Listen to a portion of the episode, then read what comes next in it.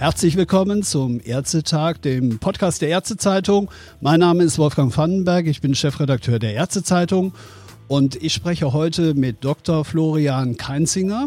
Florian Keinzinger ist äh, gelernter Gesundheitsökonom, kennt sich natürlich im Gesundheitswesen hervorragend aus und er ist es, der in den vergangenen Monaten an vielen Hygienekonzepten im Profisport mitgewirkt hat, sei es nun zum Start der Bundesliga, nach dem Lockdown im vergangenen Jahr, beim Basketball, Eishockey oder auch aktuell beim Biathlon. Darüber hinaus ist er sehr gefragt, wenn es darum geht, Veranstaltungen wieder mit Publikum stattfinden zu lassen. Zusammen mit Experten aus der Hygiene- und Umweltmedizin, der Mikrobiologie und Virologie, der Infektiologie und der Sportmedizin, der Kultur- und Rechtswissenschaft und schließlich der Gesundheitsökonomie hat Florian Keinzinger vor wenigen Tagen ein Stufenkonzept vorgelegt darüber und über den im Juni bevorstehenden Hauptstadtkongress Medizin und Gesundheit möchte ich heute mit Florian Keinzinger reden. Lieber Herr Keinzinger, ich grüße Sie ganz herzlich. Hallo, Herr Vandenberg. Ja, Herr Kanzinger, Fußballspiele, Theater, Kino und Kongresse. Irgendwie ist das alles noch Zukunftsmusik. Wie kompliziert ist es, Veranstaltungen wieder mit Publikum stattfinden zu lassen? Naja, das kommt sehr auf den Rahmen der einzelnen Veranstaltungen an, ob das Indoor, Outdoor stattfindet, ob das große oder kleine Veranstaltungen sind. Ähm, das heißt, es gibt da keine einfache und pauschale Antwort, aber es ist auf jeden Fall möglich. Wir haben in dem Konzept, das wir mit 20 Experten geschrieben und veröffentlicht haben, verschiedene Wege dahin aufgezeigt, wie man äh, schrittweise beginnen kann, auch in der jetzigen Zeit den Einstieg dort zu finden. Und ähm, aus unserer Sicht ist es auf jeden Fall machbar und auch in anderen Ländern teilweise schon gezeigt, dass, dass die Wege und die Möglichkeiten äh, bestehen, das sicher und schrittweise zu machen. Herr Kanzinger, wie könnte denn eine Öffnungsstrategie aussehen, ohne eine Vielzahl neuer Infektionshotspots zu schaffen?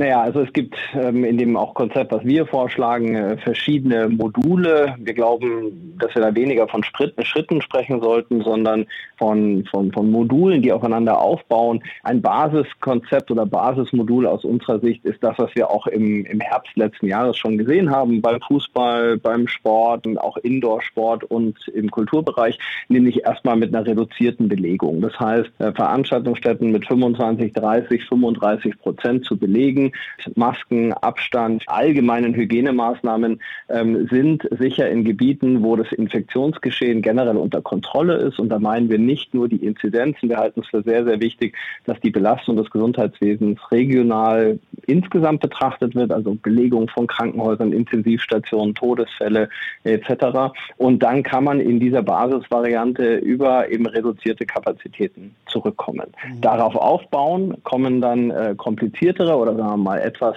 weitergehende Module, äh, wo man dann eben zum Beispiel die Lüftungskonzepte anschaut, darüber Auslastung steigern kann, bis hin zu Testkonzepten mit möglicher äh, Vollauslastung auch der Besucher.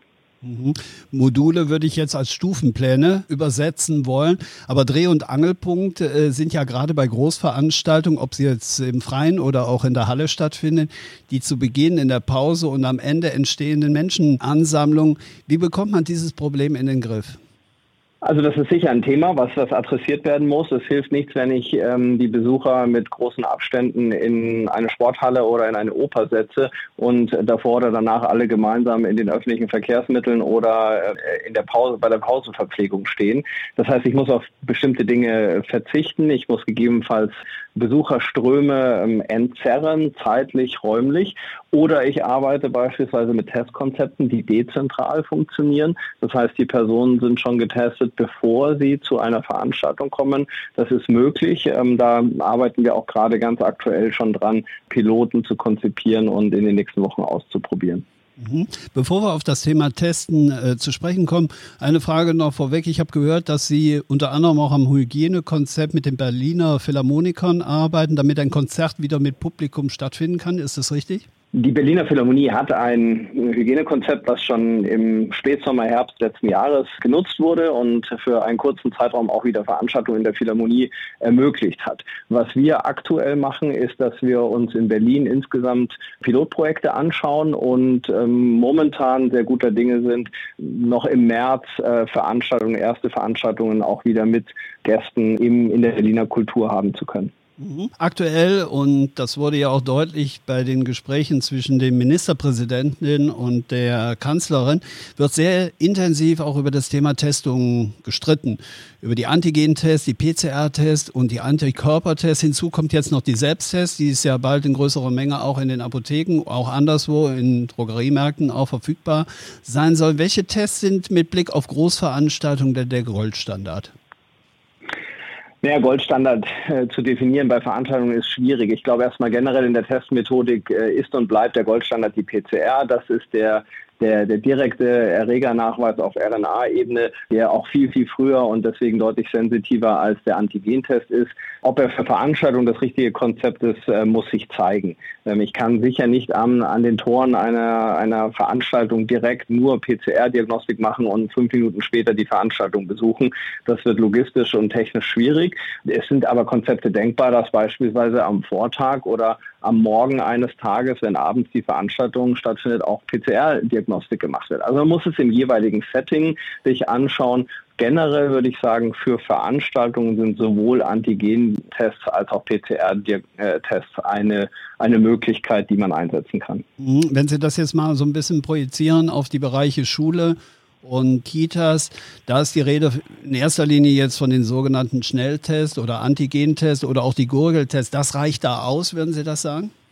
Ja, es ist immer die Frage, zu welchem Zweck äh, setze ich das ein. Ähm, ein Antigentest, egal ob äh, für den Opernbesuch, für den Besuch im Alten- und Pflegeheim oder für den Schulbesuch, gibt mir eine Aussage für den jeweiligen Tag. Das ist, ähm, und dafür ist das adäquat in der Schule genauso wie anderswo. Das heißt, ich habe mit hinreichender Sicherheit eine, eine Aussage, dass eine Person, wenn sie ein negatives Antigenergebnis hat, an dem Tag nicht infektiös ist und andere nicht anstecken kann. Für den nächsten Tag gilt das schon nicht mehr. Das heißt, wenn ich in der Schule Montagmorgen diesen Test mache, dann ist das für den Montag gut. Mit dem Donnerstag in der gleichen Woche hat das wenig zu tun und das muss man natürlich dann bei Testkonzepten auch ähm, berücksichtigen. Machen wir es doch ganz konkret fest. Ich habe es eben in der Anmoderation schon gesagt. Lassen Sie uns über den Hauptstadtkongress reden in diesem Jahr im Juni. Sie übernehmen dort das gesamte Testregime. Was ist für Sie doch die größte Herausforderung? Also, äh, wir sind da in den frühen Planungen jetzt für den Hauptstandkongress. Die Idee ist, das als eine Art hybride Veranstaltung äh, stattfinden zu lassen mit Präsenz und mit digitalen Teilnahmemöglichkeiten. Wir verfolgen aktuell die Idee, dass diejenigen, die vor Ort sind, alle getestet werden. Ähm, damit auch wir ein, ein sicheres Umfeld schaffen für alle, die bei der Veranstaltung im Anwesen sind. Die größte Herausforderung ist sicher, ähm, erstmal eine Genehmigungslage dafür zu schaffen, zu schauen, wie sich die Infektion Infektionssituation weiterentwickelt und ob solche Veranstaltungen dann möglich sind. Stand heute wären sie nicht möglich. Und die zweite Herausforderung wird sein, die Personenzahl zu planen. Das heißt, wir müssen genau sehen, wie viele Menschen werden wir in Berlin bei der Veranstaltung haben, in welchen Zeiträumen und wie oft werden müssen wir diese dann testen. Aber das wird ja letztendlich dann auch vom Berliner Senat zu entscheiden sein, nämlich just zu dem Zeitpunkt, wann diese Veranstaltung dann auch stattfindet. Vorausgesetzt, sie würde stattfinden oder sie wird stattfinden, welches Testkonzept verfolgen Sie denn da für den Einlass der Zuschauerinnen und Zuschauer? Also die momentane Planung äh, zielt auf PCR-Diagnostik ab. Wir haben eigene PCR-Systeme entwickelt oder adaptiert, die wir bei Veranstaltungen nutzen, bei vielen großen Sportveranstaltungen, das haben Sie in Ihrer Anmoderation schon gesagt, die können wir auch mobil als Point-of-Care-Units einsetzen. Beispielsweise beim Biathlon-Weltcup äh, reist ein Team von uns äh, durch ganz Europa mit mobiler PCR-Diagnostik und das ist ein Toolset, was uns auch für den Hauptstadtkongress äh, vorschwebt. Das heißt, wir würden vor Ort eine entsprechende Einrichtung schaffen, wo wir die Besucher testen und durch die PCR-Diagnostik natürlich dann auch eine Art Goldstandard für so eine Kongressveranstaltung schaffen können. Aber Herr Keinzinger, sind solche Tests nicht eigentlich viel zu zeitaufwendig? Also wenn wir das so aus den Medien verfolgen, PCR-Diagnostik, ja, Sie gehen heute zum Arzt oder werden heute getestet und bekommen dann das Ergebnis frühestens in zwölf Stunden. Das geht bei Ihnen fixer? Ja, das hat ja viel auch mit, mit logistischen Prozessen zu tun. Das heißt, Proben werden vom Arzt zum Labor geschickt, im Labor, in, in dem großen medizinischen Labor, wo viele andere Dinge auch laufen, schrittweise verarbeitet. Wenn man sich ausschließlich auf diese Technik äh, konzentriert, das am sogenannten Point of Need oder Point of Care zu machen, also vor Ort, dann können wir heute PCR deutlich unter einer Stunde Laufzeit machen. Und äh, von dem her sind das schon Zeiten, die, glaube ich, auch für Veranstaltungen dann machbar und umsetzbar sind. Das heißt, äh, dass Sie hatten es eben angedeutet, aber das wird dann voraussichtlich so sein, dass Sie auch ein Labor vor Ort vorhalten. Ja, wir werden, ich glaube, da muss man die Fachleute wissen, das differenzieren. Wir werden kein medizinisches Labor einrichten können und müssen an der Stelle, sondern äh, wir können das mit Point-of-Care-Diagnostik machen. Das heißt, es sind geschlossene Systeme, die beispielsweise auch in Arztpraxen genutzt werden können und damit auch den, was die Raumanforderungen, die hygienischen Anforderungen angeht, als mobiles Point-of-Care-Labor eingerichtet werden. So würde ich es mal bezeichnen. Sie haben eben gesagt, Sie setzen die PCR-Testung ein. Kommen werden dann weitere Tests zur Verfügung gestellt werden oder ist momentan der Plan so fix, dass es sich ausschließlich nur um PCR-Tests handeln wird? Also nach meiner Einschätzung ist der PCR-Test für den Gast, der einen ganzen Tag oder zwei Tage äh, anwesend ist, die richtige Methode der Wahl. Es kann gegebenenfalls auch äh, Besucher, Referenten geben, die nur sehr kurze Zeit anwesend sind, vielleicht nur eine Stunde oder zwei Stunden. Dann würden wir das vermutlich mit, mit einem Antigentest, der 15 Minuten dauert, kombinieren, sodass diese Besucher durch ein anderes Testverfahren laufen, um auch kürzer äh, nur warten zu müssen und dann auch nur kürzere Zeit an der Veranstaltung teilzunehmen. Also das lässt sich kombinieren. Ich denke aber, dass die große Mehrheit durch PCR-Diagnostik getestet wird. So, und jetzt haben wir den Fall, dass tatsächlich jemand positiv getestet werden sollte. Was passiert dann? Das, was wir machen in, in, in unseren Laboren, in unserer Diagnostik, äh, entspricht dem ganz normalen Standard auch nach Infektionsschutzgesetz. Das heißt, äh, jeder Teilnehmer bekommt einen medizinischen Befund, ähm, der ärztlich validiert wird und äh, selbstverständlich äh, werden positive Befunde gemeldet dem, dem Gesundheitsamt nach Infektionsschutzgesetz. Die Personen werden direkt vor Ort natürlich darüber informiert, isoliert, in Quarantäne gebracht und ähm, anschließend in Absprache mit dem Gesundheitsamt das weitere Prozedere dann eingeleitet. Ja, und wie sieht es denn aus mit den Besuchern, die beispielsweise mit einem negativen Testbefund, der nicht älter als 48 Stunden ist, äh, dann den Kongress besuchen möchten? Werden solche Dokumente akzeptiert? Das ist eine Frage, mit der wir uns jetzt bisher nicht beschäftigt haben. Das entspricht ja so ein bisschen dem, auch wenn man heute reist, wenn man ähm, äh, von einem Land in ein anderes Land kommt, ähm, dann gelten ja teilweise ähnliche Regeln. Die Frage werden wir uns anschauen müssen. Akzeptieren wir solche Ergebnisse? Wie lange akzeptieren wir sie dann noch? Weil wenn sie schon 48 Stunden alt sind, sind sie vielleicht für die nächsten Stunden noch relevant, aber nicht mehr für den nächsten Tag. Also die Fragen liegen noch vor uns. Ich glaube, da müssen wir uns noch etwas weiter in der Konzeption bewegen, auch schauen, wie die Infektionsdynamik in den nächsten Monaten sein wird. Theoretisch ist das vorstellbar, äh, es braucht aber dann genaue Regeln dafür. Das gleiche wird wahrscheinlich auch äh, für den Personenkreis gelten, die dann bis Mitte Juni schon mit den bereits dann verfügbaren Vakzinen geimpft worden sind. Ich denke, darüber wird man dann auch zu sprechen haben, inwiefern dieser grüne Pass dann vielleicht auch als Eintrittsticket gleichermaßen gelten kann.